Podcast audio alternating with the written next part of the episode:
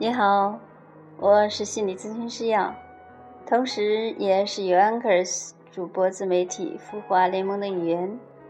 感谢您的关注。那今天呢，我们继续来分享周末心灵故事。这一次呢，我要聊的是跟成见有关的四则故事。第一则，谁偷吃了我的薯片？一天晚上，有个女孩在某机场等候登机，离起飞时间还有两个小时。于是，她在机场商店买了一本书和一包薯片，之后找了个地方坐下。她酷爱阅读，所以聚精会神地沉浸在书里，却无意中发现。那个坐在他身边的男人，竟未经允许，就从放在他和他的座位之间那包薯片中，随意抓起一两片，塞进嘴里。他对他的行为装作视而不见，也提醒自己，避免在大庭广众发怒。他继续看书，并使劲儿地嚼着薯片。而那个偷薯片贼，仍然继续拿取他的薯片吃。时间一分一秒的过去，他也越来越生气。他想：我要不是这样宽容，一定当众让他出出丑。可恶的偷薯片贼！每当他拿起一片薯片，他也跟着拿着一片。当只剩下最后一片时，他猜测他会怎么反应。最后，他的脸上浮现出善良的微笑，并略带拘谨。他拿起最后那片薯片，并把它分成了两半。他递给他半片，自己开心地吃着手中的另外半片。女孩没好气地从他手中抢过那半片薯片，心想：“天啊，这家伙还挺厚脸皮，他无理地吃了我的薯片，连谢谢都不说一声。”当他的航班要登机时，他如释重负地松了口气，收拾起自己的行李，走向登机口，并拒绝回头看一眼那个不问自取。而偷吃他薯片的家伙，他登上飞机，舒适的坐在座位上，然后又拿出那本快看完的书。当他把手伸进手提包时，却意外而吃惊的摸到了一包还没有开封的薯片。如果这是我的。他后悔的自言自语道：“那刚才自己有份吃的那一包，就该是他的，而他却与我分享了本属于他的薯片。可是，已经太迟了，他无法道歉了。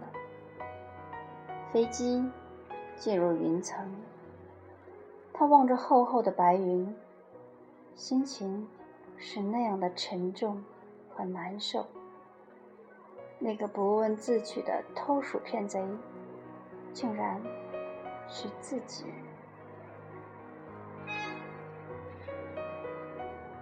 第二则故事：谁要占人家便宜？某户人家乔迁新居，箱子和杂物到晚上还没有收拾完毕。新居却突然停电了，室内一片漆黑。女主人刚摸到了蜡烛和火柴，门外忽然传来咚咚的敲门声。她打开门一看，原来是个小男孩。他仰着小脸问：“阿姨，你家有蜡烛吗？”“怎么？”才刚搬进来第一天，邻居就让孩子来借东西，这不是欺负新来的吗？今天来借蜡烛，说不定明天又来借葱借蒜。不，不行。女主人便说：“哎呀，真不巧，阿姨刚搬来，没准备蜡烛。”说完便准备关门。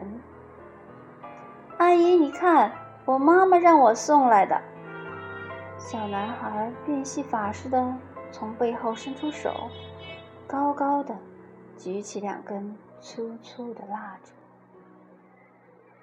面对孩子晶莹的眼睛。和天真的笑颜，女主人一下子呆了，半晌说不出话来。第三则故事：谁是你的邻居？话说，美国西部有个城镇，老镇长常在公路旁迎候到访的旅客。一天。一个陌生的年轻人来到这个小镇，见到老镇长，问道：“老人家，我想找个地方定居，请问这是个什么样的城镇？住在这里的都是些什么样的人？”老镇长看看眼前的年轻人，说：“那你刚迁离的那个地方，住的又是哪一类的人呢？”年轻人答道：“哦，我真不想提起他们了。他们都是些自私自利、毫不友善的人。我跟他们住在一起，简直毫无快乐可言，所以才外迁呢。”老镇长就对他说：“年轻的朋友啊，恐怕又让你失望了。其实这里的人和你说的没有两样。”你还是找别的地方居住吧。那个年轻人悻悻地走了以后，又来了另外一位年轻人。他向老镇长提出了同样的一个问题。老镇长又依旧问了他：“你刚迁离的那个地方住的又是哪一类的人呢？”这个年轻人答道。在我原先住的地方，人们都十分友善、积极乐观，愿意帮助别人。我在那里度过了一段非常美好的时光。我其实一点也不愿意离开那里，但父母希望我能开阔视野，日后有更大的发展空间。老镇长听后，高兴地向他伸出手来说。欢迎你，这里住的都是你所说的那类人，你会喜欢这里的，你会在这里有一段难忘的好时光。一个美好的心灵，他看到周边的世界也是美好的。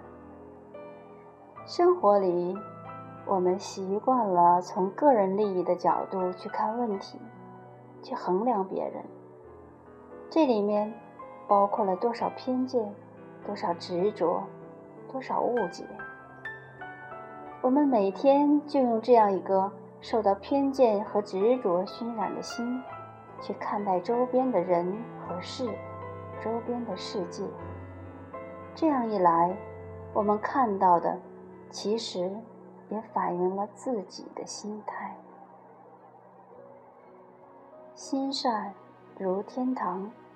则周边亦是天堂；心恶如地狱，则周边亦是地狱。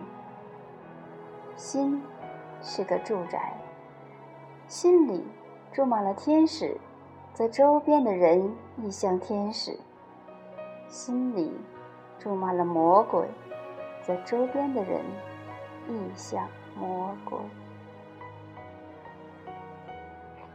第四则故事：谁才是那堆牛粪？那佛教里有这样一个故事，说有一天，苏东坡和佛印禅师在禅堂打坐。